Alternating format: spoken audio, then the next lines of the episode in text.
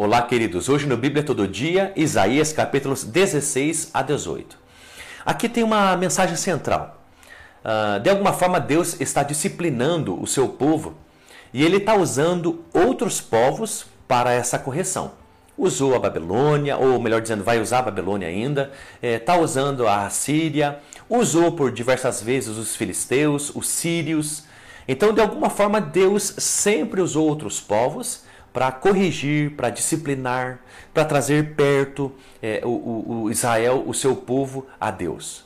Mas Deus fala muito aqui também sobre que agora chega e vai vir então uma ira derramada, aonde seria a assolação completa e permaneceria apenas um remanescente. Isaías fala muito esse jargão que é como uma árvore cortada e mais tarde eh, nasceria um broto, mas a árvore seria totalmente arrancada, né, cortada.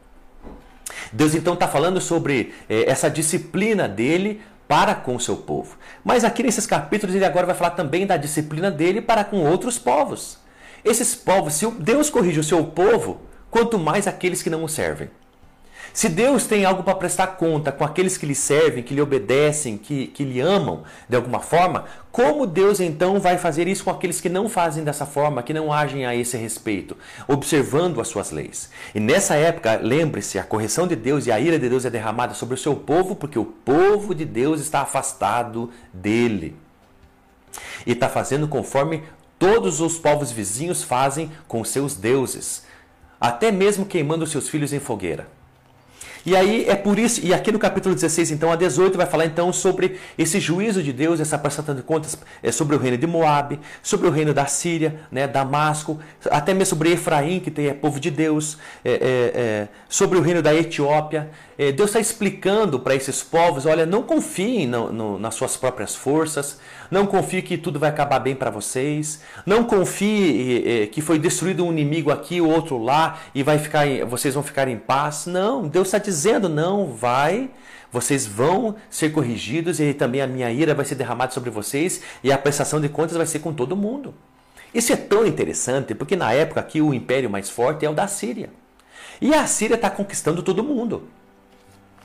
E aí então eh, vai vir uma profecia contra o rei da Síria e, o rei da Síria vai virar em ruínas. E olha que interessante. E aí os filisteus, como diz ali no capítulo ainda número 14, no final do capítulo, opa, beleza, os nossos inimigos, os assírios mais fortes foram destruídos. E Deus disse para os filisteus, não. O que vai vir depois dele vai ser mais, vai ser pior do que ele. Do pior do que estava, tá, vai ser mais forte ainda que vai destruir completamente vocês. E aí o capítulo número 15, de, Deus vai dizer, olha, vocês os moabitas que são de uma relação sexual indevida de, de, de Ló, né, com a sua filha, que foram eh, arquirrivais inimigos do povo de Deus o tempo todo, vai vir assolação sobre vocês também, como diz ali no capítulo número 16, verso número 6. Ouvimos da soberba de Moabe. Você entende por que a ira de Deus é derramada? Por, por, um afastamento completo de Deus, por uma soberba, uma injustiça, por leis que são aprovadas que oprimem os mais fracos, por, por, por um desejo de nem aí com Deus de um ateísmo completo, de um viver é, é, é, destruindo completamente relacionamentos, não se importando com o próximo, muito menos com Deus. Ouvimos da soberba de Moab, da soberba exagerada, da sua arrogância, do seu orgulho e do seu furor. É uma soberba inútil. Cuidado, você é arrogante? Você é soberbo? Você é egoísta? Você pensa apenas em si? Essas coisas traz a ira de Deus sobre nós. E é o que então tá, Deus está dizendo no capítulo número 16 que vai ser derramada a ira de Deus sobre Moabe. No capítulo 17 vai ser derramada a ira de Deus sobre Damasco, sobre Efraim, sobre a Síria. Olha o que diz o verso número 1 e no verso número, número 3. Mensagem acerca de Damasco: Damasco será destruída e se tornará uma pilha de ruínas. Olha o verso 3. E a fortaleza de Efraim desaparecerá. O mesmo acontecerá ao reino de Damasco e ao restante da Síria. Quem era Damasco? Damasco era a capital da Síria. Serão como a glória dos israelitas, diz o Senhor dos Exércitos. Olha que coisa interessante. Deus está dizendo que vai trazer juízo sobre esses povos, os filisteus, os moabitas, o reino do norte de Israel, também o reino do sul de Judá, ainda que sobre o remanescente.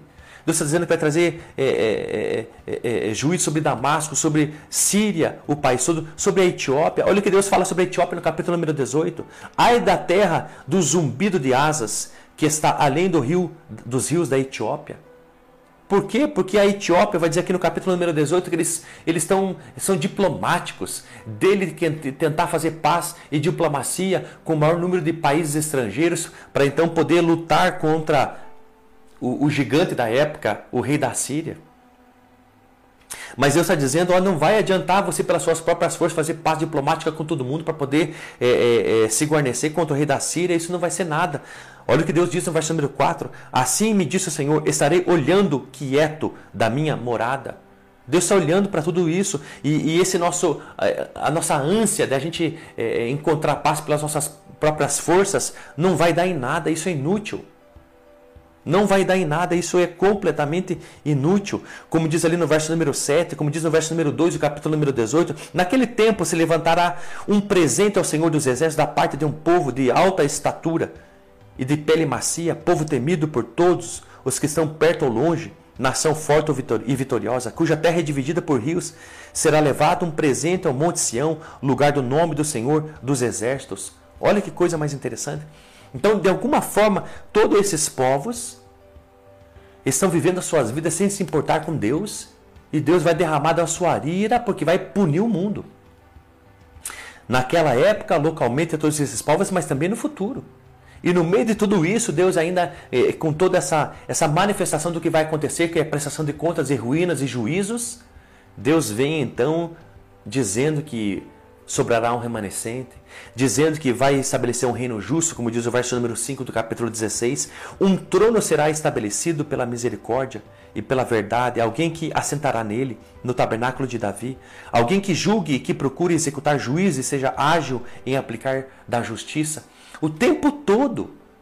O tempo todo nesse juízo e prestação de contas, Deus está dizendo que vai derramar da sua ira e, e, e vai ficar difícil para esses povos e serão transformados em ruínas uns, em, em, em destruídos completamente outros, assolado outros. No meio de tudo isso, Deus está dizendo que ainda haverá um reino justo, um reino de equidade, um reino de paz.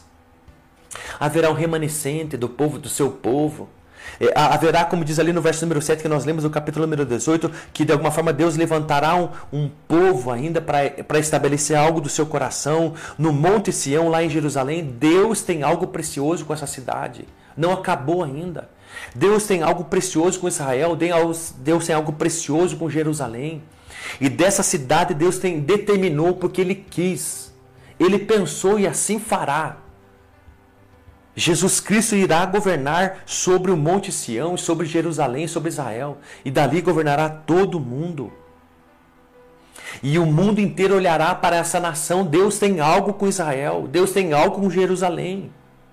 Então saiba que, olha que coisa mais interessante nesses capítulos. É capítulos de juízo, dizendo derramando ira sobre, por punição, por um afastamento e uma, uma entrega ao pecado, a soberba, arrogância, orgulho, a injustiça. Deus está dizendo que vai corrigir tudo isso e só tem uma forma de corrigir tudo isso. É destruindo aquilo que o homem confia.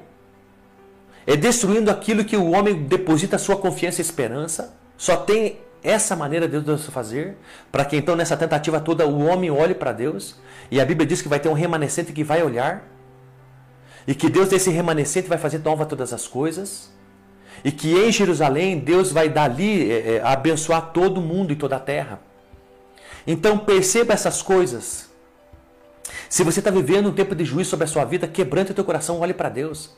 Se você está tá, tá perdendo aquilo que você confia tanto, saiba de uma coisa, não coloque seus olhos nisso, mas em Jesus Cristo. Sabe de alguma forma, se você está sendo disciplinado e corrigido por Deus, saiba que Deus deseja que você brote de novo. Sabe que Deus deseja fazer nova todas as coisas. Sabe que Deus é, é, é o que você precisa procurar. Eu não sei como você está, mas olhe para esses capítulos e que se quebrante diante de Deus e diga: Deus tem misericórdia de mim. Deus, lide os meus pecados com misericórdia. Deus, que a tua bondade seja sobre a minha vida e traga-me paz. E só há uma forma: volte-se para Deus, para os seus mandamentos e para a sua lei. Volte a ter temor a Deus. E aquele que tem temor a Deus, a Deus obedece as suas leis, a sua palavra e seus mandamentos. E não tem como obedecer a palavra de Deus senão interessar-se, conhecer ela. Deus te abençoe muito, em nome de Jesus.